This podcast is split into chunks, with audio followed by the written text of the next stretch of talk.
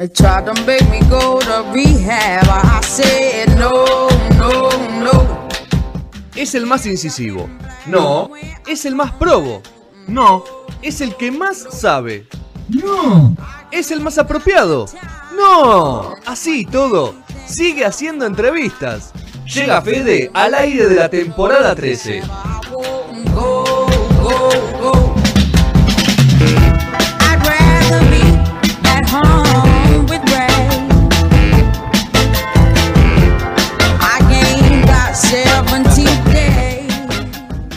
Segundo bloque de No Sonoras. Acá estamos ya en, en el aire de Radio a la Calle. Eh, señor Petrone se ha sumado. Ahí se ha ¿Cómo sumado andan? Sergio. ¿Cómo andan? ¿Todo bien? Petro. Todo bien. la luz, Petro, lo quiero agradecer. Vamos. Me gusta. Estamos me todos con luz, estamos todos iluminados. Estamos Pero el que, está, el que está en plena noche y, y se vino corriendo, nos dijo recién, Joan, Joan, ¿cómo andas? Hola, buenas, buenas noches para mí. Para mí sí que no son horas. Noche, noche, noche, noche. Pero estás, pero estás en verano. Estoy ¿No? en verano, eso sí. Como eso que es sí. otra cosa. Se duerme menos, quizás. o- Sí, además, bueno, una de las cosas buenas de tener poco trabajo es que es uno de los veranos que más estoy disfrutando como verano propio.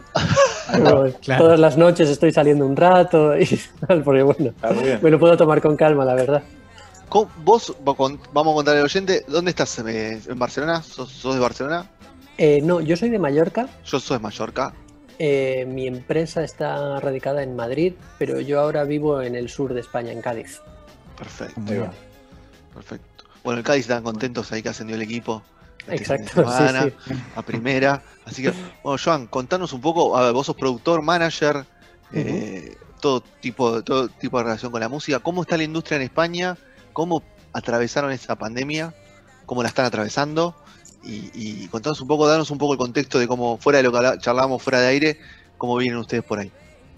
Pues a ver, la industria musical yo creo que en España como en el resto del mundo, creo que en ese sentido eh, tenemos una homogeneización total que nos afecta a todos en todas las partes del mundo. Igual, la, especialmente la música en directo es una de las principales afectadas. Obviamente hay muchísimos sectores eh, económicos afectados por la pandemia, pero la música en directo somos conscientes de que va a ser una, una de las últimas en volver. Y entonces, pues está afectada de una manera muy radical. Eh, ahora, justo cuando entrábamos, estaba sonando Amy Winehouse. Sí. Eh, yo durante años he sido el, el booker del Festival de Benicassim, contraté a Amy Winehouse en su primer concierto en España y el Festival de Benicassim, por ejemplo, entre muchos otros, no se ha hecho este año, pero por ejemplo este año ya ni siquiera han anunciado las fechas del año que viene, lo cual me hace dudar de su continuidad y es uno de los grandes. Creo que hay, hay, un, hay una situación en la que cuando todo esto empezó en España en marzo, eh, creo que todos, hemos, todos los países hemos ido cometiendo los mismos errores. Primero, nadie en Europa pensaba que eso fuera a venir desde China. Luego, cuando lo vimos en Italia, los españoles no pensábamos que nos fuera a llegar a nosotros. Y me imagino que allá en Argentina debíais pensar, esto es una cosa de Europa. Eh, como que todos hemos llegado tarde. Sí, sí. Y, y cuando, cuando llegó, yo recuerdo que, que dijeron, bueno, pues nos vamos a confinar, a confinar durante 15 días.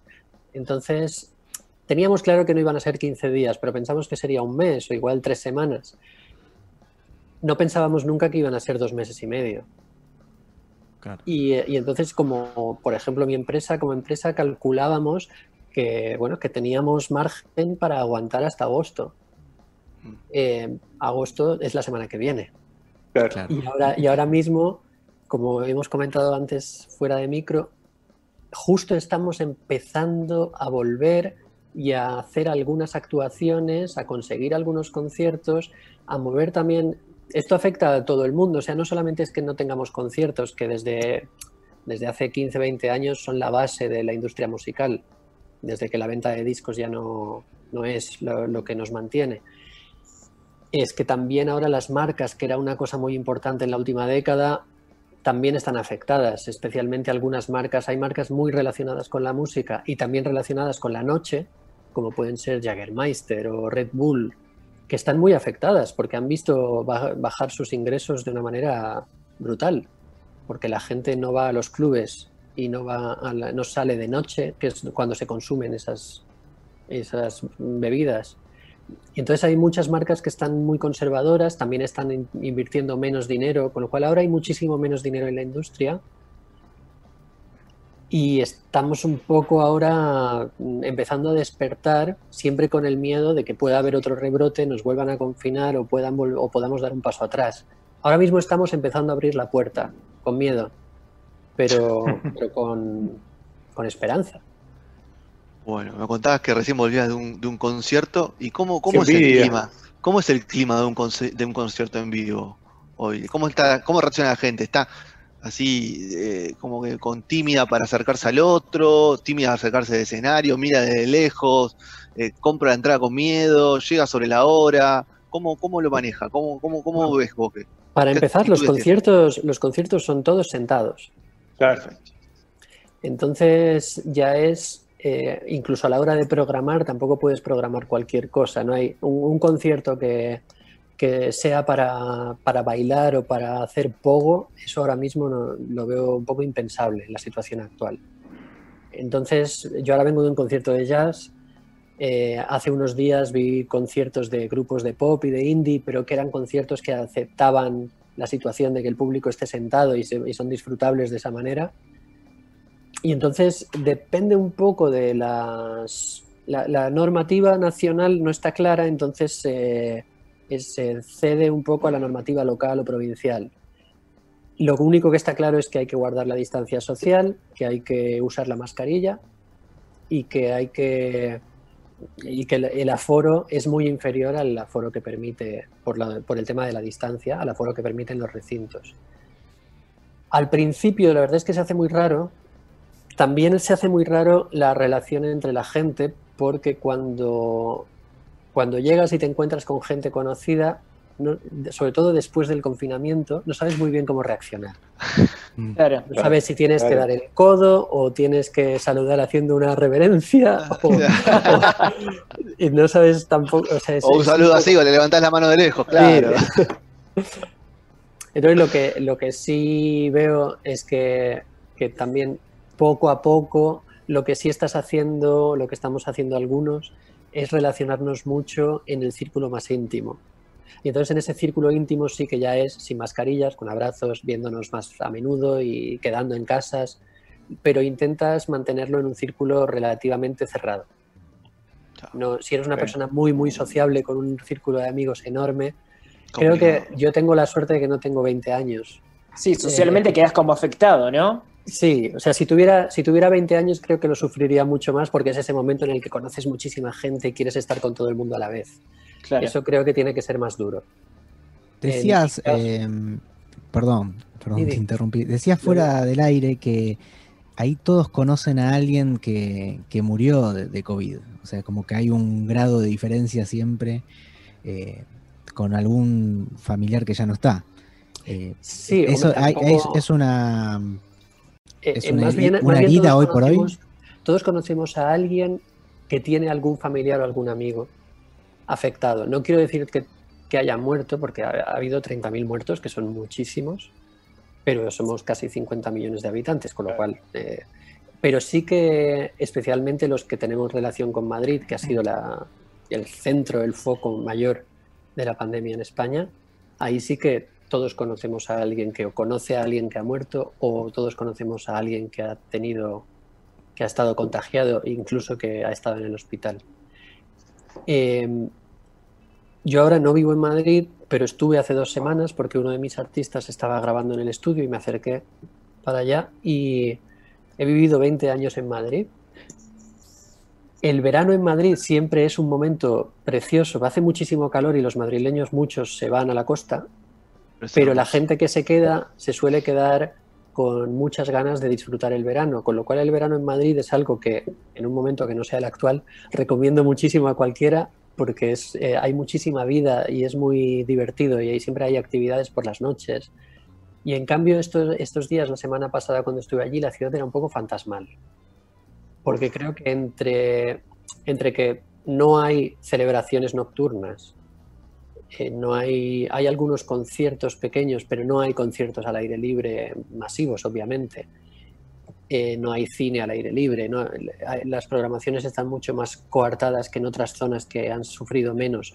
Luego que allí mucha gente conoce a gente que ha sufrido, con lo cual todo el mundo es mucho más cuidadoso.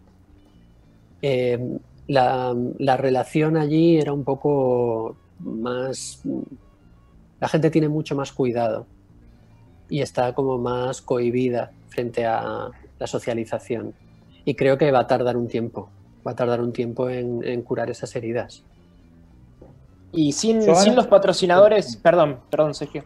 Eh, Sí. Sin los patrocinadores, ¿se ve muy afectado la taquilla? O sea, ¿cómo, cómo, cómo puedes compensar eh, la falta de, de- de patrocinadores con el, el- el- el- la- el inevitable aumento de, de entradas? En los costos de Claro. entrada? Cla- Claro, es que no solamente es la falta de patrocinadores y la reducción drástica de la taquilla, Claro. porque los aforos están entre el 30 y el 50%. No se puede llenar un recinto, tienen que... Piensa que en un recinto donde normalmente pueden caber 300 personas, ahora caben 800. En uno donde cabían 800, ahora caben 250. Porque tienen que estar sentadas y separadas por dos metros o un metro y medio entre ellas. Entonces, le, ahora mismo organizar conciertos no es negocio. Nadie, creo que nadie está montando conciertos como negocio ahora mismo. Creo que lo que estamos haciendo todos los promotores y todos los que trabajamos en esto es intentar mantener el- al enfermo con vida. Estamos intentando mantener la rueda girando porque no solamente son los artistas o los promotores, sino es que si no mantenemos esto vamos a perder a las empresas de proveedoras, vamos a perder los equipos de sonido, vamos a perder a, a los tour managers, a los técnicos de sonido, a la gente que monta escenarios. Claro, es todo Entonces, toda esa gente va, va teniendo, por lo menos con este tipo de conciertos, van teniendo trabajo. Los artistas, los que pueden tocar, porque ahora solamente tocan los artistas que venden entradas. Un artista Claro. pequeño emergente ahora mismo no tiene, no tiene Claro. posibilidades. Están tocando los artistas que venden entradas. Eh, hay una, una cosa que comentábamos medio en broma con algunos colegas el otro día, que ahora prácticamente todos los conciertos son sold out. Y entonces todo el mundo anuncia sold out en no sé dónde, claro, porque Claro. un artista Pero que me- puede vender 3.000 entradas y toca para 800, pues claro, lo venden en, en dos horas. ¿Y Además, la aumentó al doble tiene- o al triple el- El- las entradas? Ah, no, no, las entradas, las entradas han subido un poquito de precio, pero muy, muy poco, muy poco. Ah, ok. Bueno, bien. Lo que sí hemos notado y, y- y está clarísimo es que la gente tiene muchísimas ganas. Eh. El público quiere y por eso los conciertos son sold out enseguida. Porque la gente tiene muchísimas ganas de, de- de volver a ver música en directo. Y especialmente, claro, en verano lo que tendría ganas la gente es de ir a festivales, pero eso este verano no va a suceder. Y no sé si va a suceder el verano que viene, yo espero que sí, pero no, no estoy convencido, la verdad. Yo espero que, que volvamos gradualmente, poco a poco, con seguridad, como estamos haciendo ahora, y veremos si, si podemos mantener este ritmo. Creo que llegaremos al verano que viene bien. Si no, pues no sé, todo dependerá un poco de, de la evolución científica. También pienso que al ser una pandemia global, creo que es la primera vez en la historia en la que hay tantos equipos de científicos a la vez buscando una solución. Entonces creo, confío en la ciencia y que, que van a ser mucho más rápidos de lo normal. Normalmente un científico te dice una vacuna se tarda un año y medio, claro, pero nunca hay tantos equipos buscándola. Claro. Claro. Sergio, Recién hablaba- nombrabas a, a, bueno, los diferentes eh, sectores ¿no? que, que abarcan la industria, no solo como el músico o el promotor, sino todos los, los trabajadores que hay alrededor. Y acá lo que pasó eh, en Argentina es que eh, la pandemia desnudó también muchas situaciones laborales bastante precarias ¿no? en lo que es la industria eh, musical en Argentina. Como es en España, pasó algo parecido, no está tan así. ¿cómo, ¿Qué sucede en, ese sentido en muchas cuestiones que, que se ven, que no se veían y que ahora también salen a la luz porque realmente la gente no tiene plata, ¿no? No, pasó exactamente lo mismo. Exactamente lo mismo. Es, un, es una industria que mueve muchísimo dinero, que, que, mm, creo que, que somos el 3% del PIB del país, pero aún así es una, industria, es como una pirámide con los pies de barro, que está basada en la precariedad. Y eso se ha notado muchísimo. También está basada en el autoempleo De manera que hay mucha gente, y bueno, y, en el autoempleo y muchas veces en la, en, la economía sumergida. Con lo cual, eh, en el momento en el que se cortó todo de raíz, mucha gente que tenía trabajo desde marzo hasta septiembre garantizado ya no tuvo ese trabajo, pero al no ser empleados de nadie y al estar en muchos casos trabajando sin, contrato o, sin pagar su, cuota de autónomo de autoempleo, eh, pues se quedaron sin nada. Hay un montón de gente que trabaja en técnica y también muchos artistas que, no pudieron solicitar las ayudas del gobierno ante el cese de actividad porque oficialmente no tenían actividad. Claro. bueno, acá pasó mucho eso también. Es una gran mayoría. Eso es una cosa que, que, sabíamos, pero que ha salido a la luz de una manera más mm, clara. Por fin, algunos políticos se han dado cuenta de que esto sucede, porque al menos en España hay una cosa que es que el, el, yo diría el 99% de la clase política no tiene absolutamente ni idea de cómo funciona la industria musical. No saben. Acá igual. Y, eh, sí, saben cómo funciona el teatro, cómo funciona el cine, cómo funciona la danza y la música clásica, pero la música pop como pop digo en sentido amplio, como hemos sido autosuficientes durante toda la vida y no es una industria en general subvencionada, pues no, saben cómo funciona, no tienen ni idea. Entonces, eh, creo que ahora sí se han dado cuenta que es una cosa que llevamos reclamando muchos años, los que llevamos años trabajando en esto, que es hacer una legislación específica para la industria musical, como la que pueden tener en Francia, que es la que tenemos más cerca a nosotros y nos, nos da muchísima envidia. no sé si conocéis la fiscalidad de Francia, pero en Francia un, artista o un técnico eh, con que haga 50 conciertos al año ya puede, ha cotizado suficiente como para tener una ayuda durante el resto del año. Con lo cual está, está justificado eso que, que tú trabajas, se llama la intermitencia del espectáculo, que tu trabajo es intermitente, que es imposible que tengas trabajo durante meses continuados. Lo que tienes es un fin de semana, luego tres días, luego dos días, más los ensayos. Y eso en España no se considera trabajo, el trabajo es el día del concierto y punto.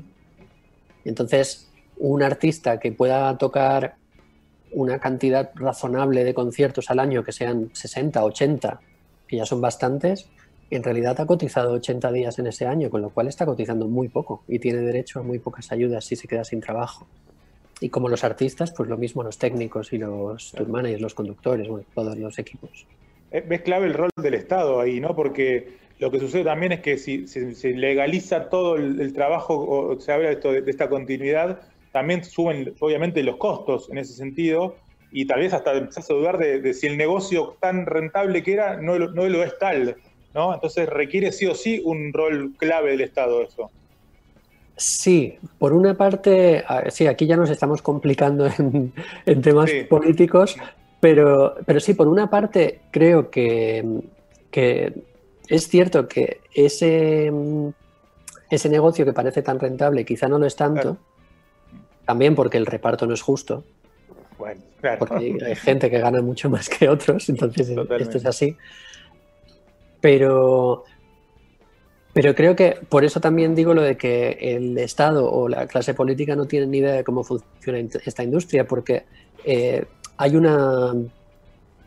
Tiene que haber una, especie de, de clase o de, o de, formato de aprendizaje o de emergencia en el que la gente que está empezando tenga la posibilidad de actuar, de moverse, de salir y sacar la cabeza sin tener que pagar unos costes enormes estructurales.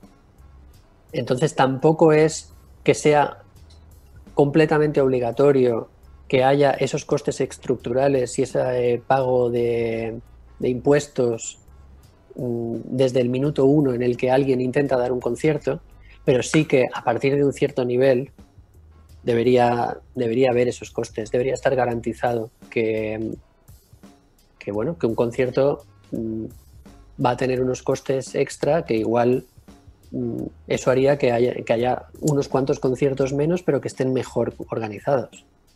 Lo que, lo que está claro es que lo que no se puede hacer es que la, que la industria se base en la, en la explotación de trabajadores, porque en el fondo todos trabajamos en esto porque nos gusta mucho. Y, y, esa vocación a veces lleva a la autoexplotación, a hacer que tú mismo no te des cuenta de que lo que estás haciendo eh, no es lógico, mm. no, es, no es bueno para, para, tu futuro y para tu seguridad. Terminamos en la de siempre, que la torta se tiene que repartir distinto, ¿no? Eh, esa es la clave. Un poco, un poco. y creo que, sí, yo creo que, que hay, hay, una, hay una cosa que también se habla mucho últimamente, con razón y afortunadamente, que es el tema de la salud mental en la música. Eh, en, una encuesta reciente, creo que el 80% de trabajadores de la música reconocieron que en algún momento habían tenido problemas mentales. Como problemas mentales podemos decir que el estrés y la ansiedad también. Y, eso es, es producto de la precariedad y de la inseguridad, que es algo eh, coyuntural, creo, que nos une a todo el mundo, no solamente a los de la música, sino en general es una cosa de este siglo, pero aún así en la música creo que es más todavía, que es una... porque también se une la competitividad, la incertidumbre sobre mm, va a gustar lo próximo que programe o lo próximo que haga, mi próximo disco va a tener éxito o no lo va a tener, eso también añade estrés pero si por lo menos uno sabe que cuando está trabajando, está trabajando y sembrando para tener un futuro más seguro, eso creo que es, que es importante y eso no se ha hecho nunca. Joan, ¿tuvieron que presentar ustedes los protocolos para volver a hacer los recitales en vivo? Eh, ¿Los impuso de alguna forma eh, eh, cada municipio? ¿Cómo fue ese proceso? El, el gobierno dio unas normas bastante amplias que luego los municipios y las comunidades autónomas eh, dijeron, digamos que ajustaron matizaron un poco y a partir de ahí sigue habiendo un poco de margen para que los promotores presenten unos protocolos. Es más, antes de que el gobierno diera ese paso, porque tardó mucho, estuvimos reclamándolo durante bastante tiempo, las asociaciones sectoriales presentamos protocolos diciendo, podemos hacerlo así, y podemos, mm, tenemos ideas de cómo hacerlo para que sea seguro y presentamos esas ideas al gobierno para que pudieran ver que, teníamos ideas de cómo hacerlo. Creo que una, cosa buena que tiene la industria musical es la, capacidad de adaptación y también la, la, capacidad de organización. Precisamente somos profesionales de organizar eventos, es lo que sabemos hacer. Entonces simplemente necesitamos tener unas normas claras que si nos dicen que la gente tiene que entrar por un lado y salir por el otro y tienen que sentarse con dos metros de separación, podemos hacerlo. Solamente necesitamos que, o sea, por ejemplo, yo vengo de trabajar en, un festival de 50.000 personas.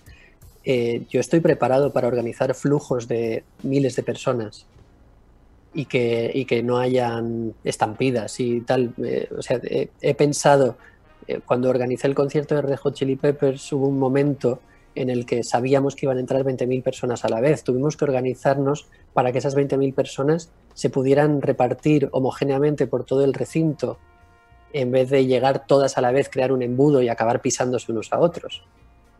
Em, eso sabemos hacerlo.